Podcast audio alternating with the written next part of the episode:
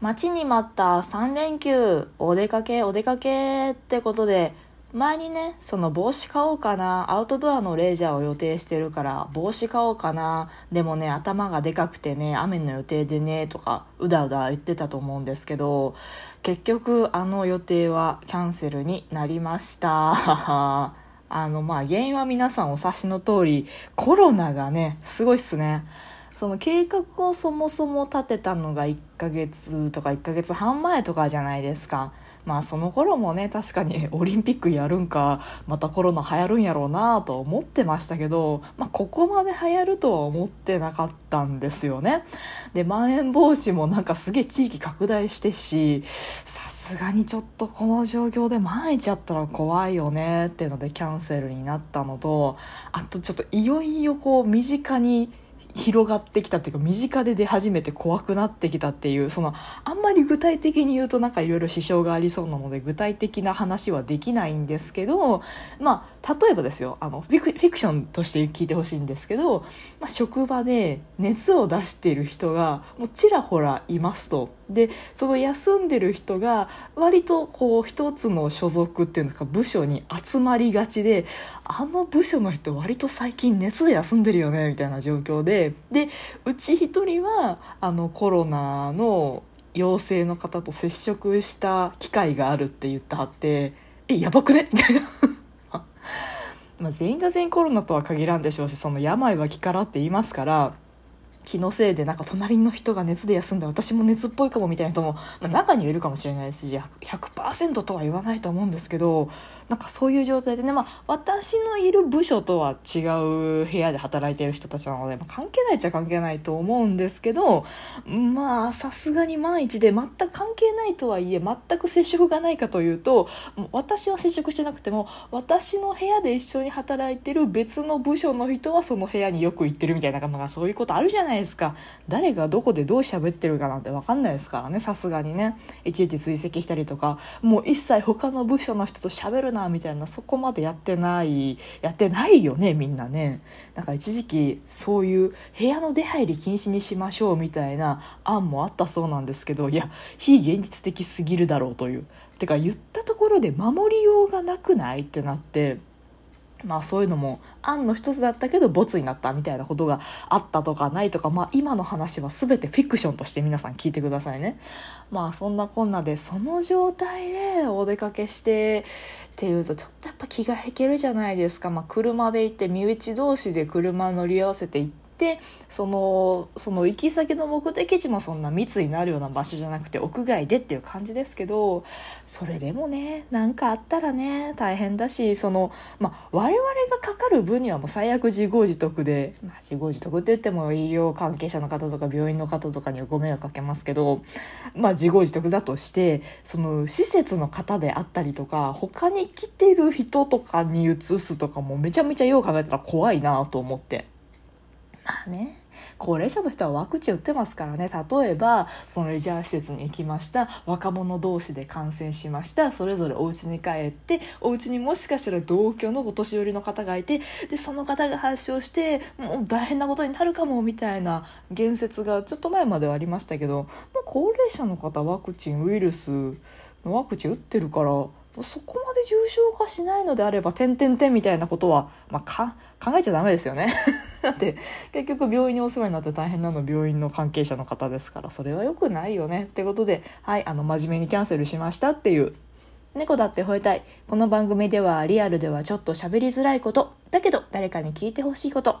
日々の雑多な所感をいかに言葉にできるか鋭意挑戦中です。少しの間お付き合いいただけますと幸いです。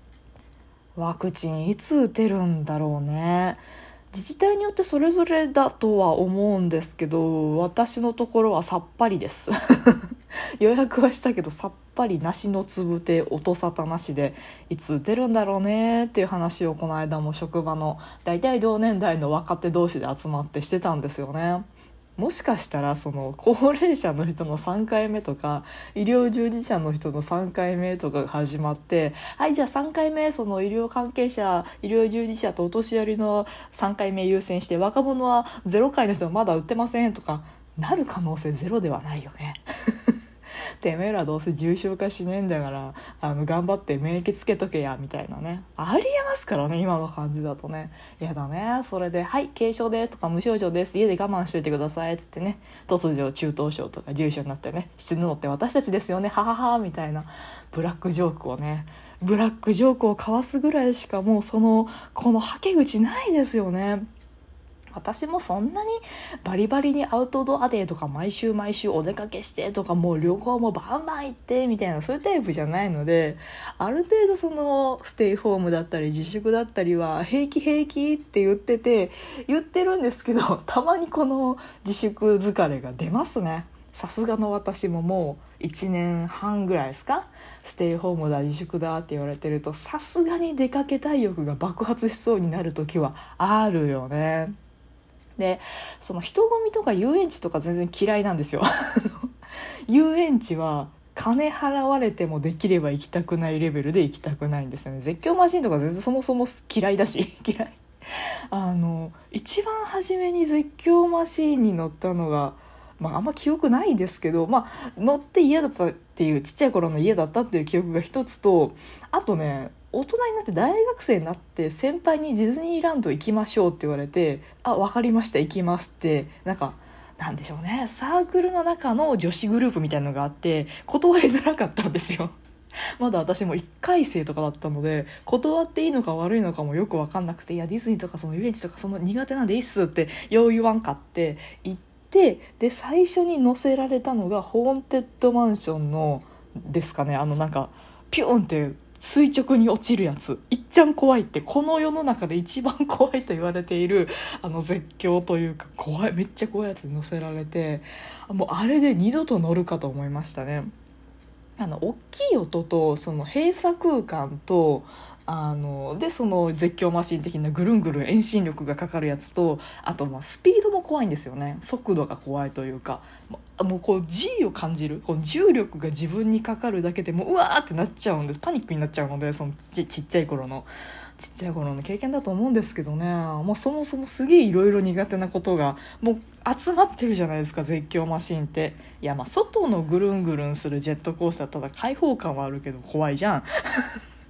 高いとこ平気なんだけどね。あのスカイスカイツリーか。スカイツリーでその足元ガラスになってて下見るやつとか全然平気なんですけどやっぱ動くのが怖いのかな。その遠心力とかスピードとかあとまあここから逃げられないじゃないですか。途中で降りたいよって言っても止まるまでというか終わるまで降りられないとかああいう閉鎖空間とかがめっちゃ苦手で無理っすね。なので遊園地は行きたくないんですがあの自然というか山の中とか川とか海とかああいう何もないところは結構好きなんですよね。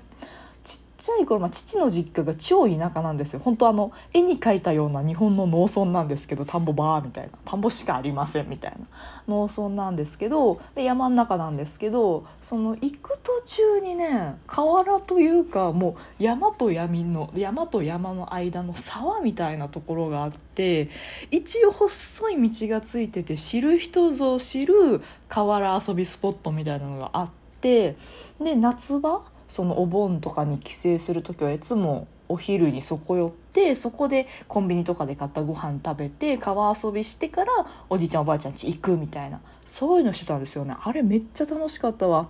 川の水って冷たいんですよね。で透き通ってるんですよね。であのねもう普通に野生なんですよその辺が。もう本当に人の手が入ってないのでもう草ぼうぼうだし、まあ、虫はもちろんいるしで雨降った後だったんですよね。で雨降った後でこう川川の中入るのさすがに危なそうだからあの河原というかその山の中ちょっと冒険しようかみたいな感じでお父さんに連れてっていろいろ歩いてたらあのイノシシのねガチの足跡しかも出来たてほやほやの。昨日雨降ったから、まあ、ちょっとドロドロになってるんですよね。でそのおとつい雨降る前にイノシシさん通ったんだったらその形の跡が雨で流れてるはずだけどくっきりさっきそこにイノシシいたよねみたいな 足跡がくっきり残ってて結構でかかったように記憶してますねまあその頃私も小学生だったんで今よりは物がでかく見えるという現象があるかもしれないけどでもなんか直径？1 0センチぐらいのなんか足跡がドンドンドンってついててうわやべ近くにイノシシいるじゃんやばいじゃんってなってあのその日は早めに引き上げましたね。まあ、鹿の鹿だと思うんだけどそのひずめっぽい足跡だとかもたくさんありましたしサワガニとか捕まえまくってましたね。楽しいんですね。あの岩をベロンってやったらサワガニがバラバラバラって出てたりね。魚捕まえたりとかもめっちゃああいうの本当楽しいんですよね。ただあれってその車運転できる人とか一緒にいないとあれだしいろいろ準備もねタオル持ってたりビーサー持ってたり必要であれば水着持ってたりしなきゃいけないので準備は必要なんですけどあと虫さんとかねあのガチで危ない虫とかも出てくるので、まあ、その辺の準備とかは大変ですけどでもその人混みの遊園地行ったりジェットコースター乗せられるよりは全然その名もなき河原で遊ぶとかあと山の中で育ったっていうかその海が見えない土地で私育ってるので海とか水辺本当好きですね。眺めてるだけで楽しいっていう。なんか慰安旅行かなんかでその海際の街を散策した時も人と一緒に買い物するんじゃなくて一人でずっとこう港のそばのベンチに座って1時間ぼーっとしててみんなに惹かれるってそういう経験もありましたけどまあそれぐらいだったらいいかなとも許されない昨今の状況ですがまたお出かけできるのが待ち遠しいですね。てなところで今日もお付き合いいただいてありがとうございました。トークが面白いなと思った方はリアクションボタンを番組フォローがまだの方は番組フォローもぜひお願いします。ということでまたお会いしましょう。バイバイまたね